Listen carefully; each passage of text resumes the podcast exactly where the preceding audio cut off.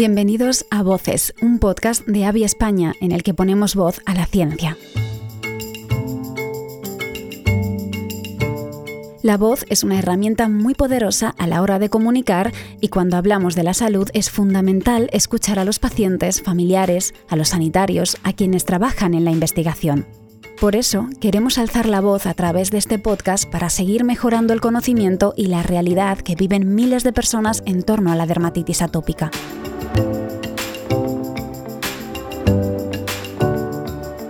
Iniciamos un nuevo camino en voces para centrarnos en la dermatitis atópica. Al contrario de lo que gran parte de la sociedad cree, a menudo por desconocimiento y por la alta prevalencia de las formas más leves en la edad infantil, la dermatitis atópica es una enfermedad que va más allá de la piel y que genera, entre otros síntomas, un picor insoportable y muy difícil de controlar, tal y como lo describen quienes lo sufren con un nivel de gravedad mayor.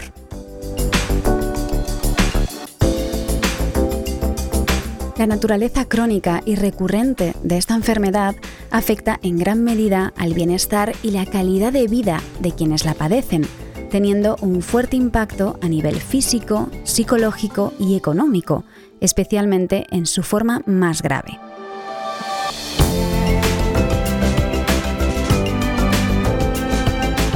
Primer capítulo hablaremos con dos especialistas y un paciente que nos ayudarán a conocer mejor la dermatitis atópica para romper con sus mitos más extendidos y ver cómo es el día a día con ella.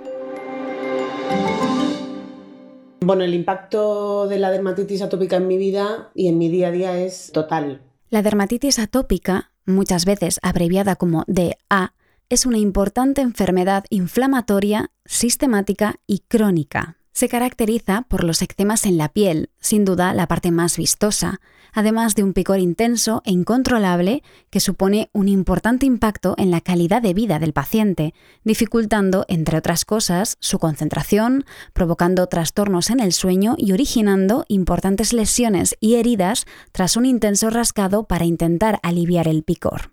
La DA cursa por brotes, es decir, aparece en ciertos momentos de forma recurrente tiene un origen sistemático y una fisiopatología compleja en la que los factores ambientales y genéticos se mezclan. Esto la hace difícil de estudiar, diagnosticar y tratar.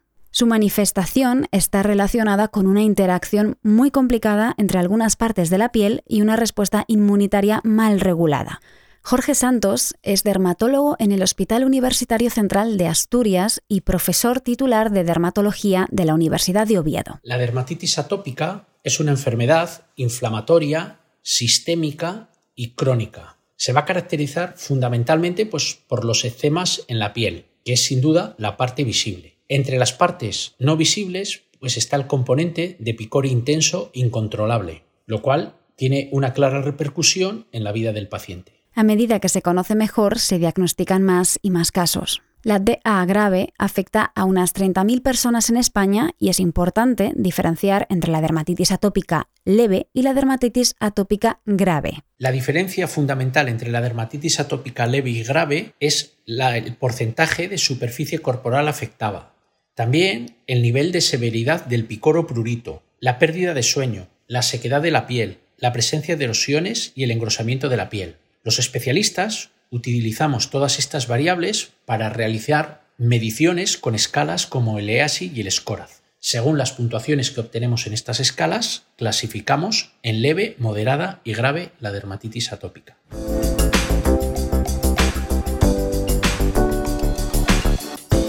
Más allá de los eczemas y el picor, que son sus síntomas principales, la DA se asocia con un significativo impacto en la calidad de vida de los pacientes. Esto está íntimamente relacionado con alteraciones en el sueño, enfermedades mentales, depresión, ansiedad e incluso ideas suicidas en los peores casos. María Fente es paciente de dermatitis atópica desde hace décadas la presencia de la enfermedad afecta a todo lo que hace. El impacto de la dermatitis no solamente es constante, porque es una molestia, una incomodidad diaria que a veces es mayor y a veces es menor, pero es una incomodidad a la que ya los pacientes nos acostumbramos, pues además de ser constante es que la dermatitis es muy muy variable, muy versátil, por decirlo de una forma así más bonita, ¿no? Es, es decir, la dermatitis se manifiesta cada día de una forma diferente. Y al menos en mi caso, la gran mayoría de las veces, da igual lo que haya hecho el día anterior, lo que haya comido, lo que haya bebido, que de repente se presenta, pues eh, se manifiesta en la cara con, una rojez que no te esperas, o con un eczema, o algo más grande o molesto en la pierna, en, en la espalda. Yo que soy una persona muy divertida y afable y tal, cuando estoy mal y los peores días, pues se me nota bastante. A la parte más, más emocional y a la sensibilidad y, afecta mucho, en mi caso, por ejemplo, al sueño. O sea, si no duermes bien, pues siempre estarás peor, ¿no? Entonces hay días normales y más positivos y hay días extremadamente negativos, en los que creo que coincidimos la mayoría de los pacientes de dermatitis atópica.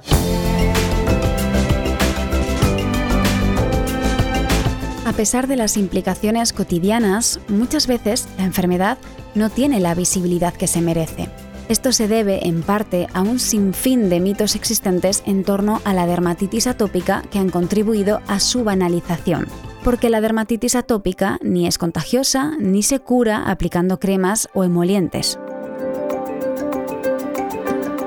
Tampoco es cierto que la dermatitis atópica sea exclusivamente una enfermedad infantil o que siempre desaparezca con el tiempo. La dermatitis atópica tiende a banalizarse pues, fundamentalmente por el desconocimiento que existe entre la población de esta enfermedad. También podemos achacar este desconocimiento a que no se ha dispuesto hasta el momento actual de tratamientos eficaces. Pues es verdad que la gente te mm, aconseja siempre productos emolientes o cremas concretas. Ay, pues prueba esta crema que está, está fenomenal, es, es la última que ha salido en la farmacia. Cuando te ven rascarte mucho y te recomiendan tomarte un antihistamínico, ¿no? Pues en mi caso, y supongo que en el de la mayoría de pacientes que ya tienen el estado de la enfermedad es un estado grave, los antihistamínicos ya no ayudan a la gran mayoría. A lo mejor ayudan a, relajarte y a darte sueño, pero no, no a quitarte el picor. Entonces ese tipo de comentarios y consejitos, como los llamamos nosotros, ya no valen. Hay mucha gente, como en mi caso, que le afecta mucho al sueño. Yo tengo el trastorno del sueño es lo que más, lo más molesto de la, de la enfermedad en mi caso. Entre las personas que padecen dermatitis atópica aparecen además ciertas comorbilidades que pueden afectar negativamente a la calidad de vida del paciente. Entre las comorbilidades menos conocidas, además de la depresión, la ansiedad, los trastornos de índole psicológico, pues se encuentran otros trastornos menos conocidos como son el déficit de atención por hiperactividad, los trastornos del espectro autista.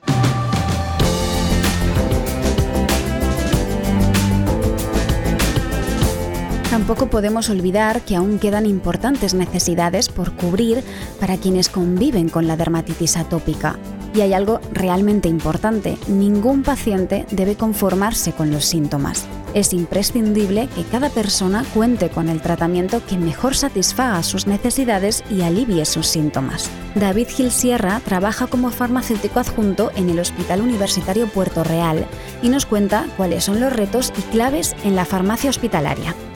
Realmente existe una, una gran brecha entre la dermatitis atópica grave y la dermatitis atópica leve, ya que la dermatitis atópica grave lleva asociada una mayor carga de la enfermedad y posibilidad de tener mayor riesgo de comorbilidades, como pueden ser enfermedades psiquiátricas o, por ejemplo, otras patologías como es el asma. Los retos de la farmacia hospitalaria que tiene por delante con respecto a esta enfermedad es que actualmente no existen muchas, muchas alternativas terapéuticas tanto por parte de la industria como por parte de las instituciones sanitarias públicas, tienen que llegar a acuerdos que a la vez que sean sostenibles para el sistema sanitario, es decir, que los costes no sean disparados, pero que también los pacientes puedan recibir esa atención que, deben de, de, recibir, porque bueno, esta patología en determinadas circunstancias puede ser bastante agresiva. Los profesionales que nos dedicamos al cuidado de estos pacientes deberíamos disponer de más tiempo en las consultas para realizar labores de educación terapéutica. Y también sería interesante el desarrollo de programas educativos para estos pacientes y también para los familiares, especialmente en las formas de dermatitis atópica infantil.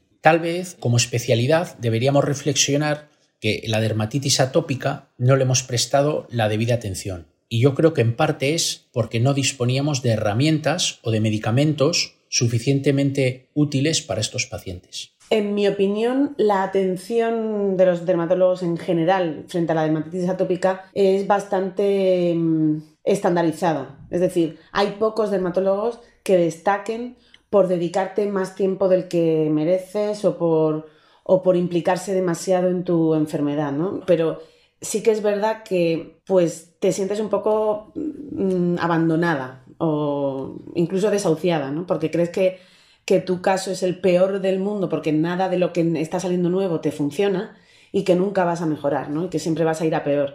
Y en ese caso sí que he hecho en falta un poco la atención continua del dermatólogo, o sea, que no te den, que no te den como caso perdido, sino que sigan ahí, te sigan preguntando, que haya un seguimiento, que no, no nos metan a todos en el mismo saco de la dermatitis atópica, porque mm, precisamente por, porque la dermatitis atópica afecta a cada persona de una forma diferente y, creo que tiene que ser una atención mucho más personalizada y mucho más, pues eso, mm, que se le dedique mucho más tiempo. La figura del farmacéutico también cumple una función esencial en su relación con los pacientes, quienes deben sentirse apoyados. Tiene que ser cercana, sobre todo para establecer e-, esa relación de confianza entre el paciente y el farmacéutico o el paciente y el profesional sanitario y que el paciente se vea un poco respaldado y que pueda contar sus problemas y pueda contar sus inquietudes, sus expectativas, sus preferencias acerca del tratamiento. Con su aportación terminamos. Gracias por seguir esta primera entrega de voces en dermatitis atópica. Seguiremos conociendo más detalles sobre esta patología de la mano de profesionales sanitarios y asociaciones de pacientes que sin duda conocen a la perfección la DA. En los siguientes episodios hablaremos del sueño y la DA, el valor que tiene el tiempo en la vida de los pacientes y cómo se presenta el camino hacia el futuro en el tratamiento y diagnóstico de la dermatitis atópica, entre muchas otras cosas. Os esperamos en el próximo capítulo.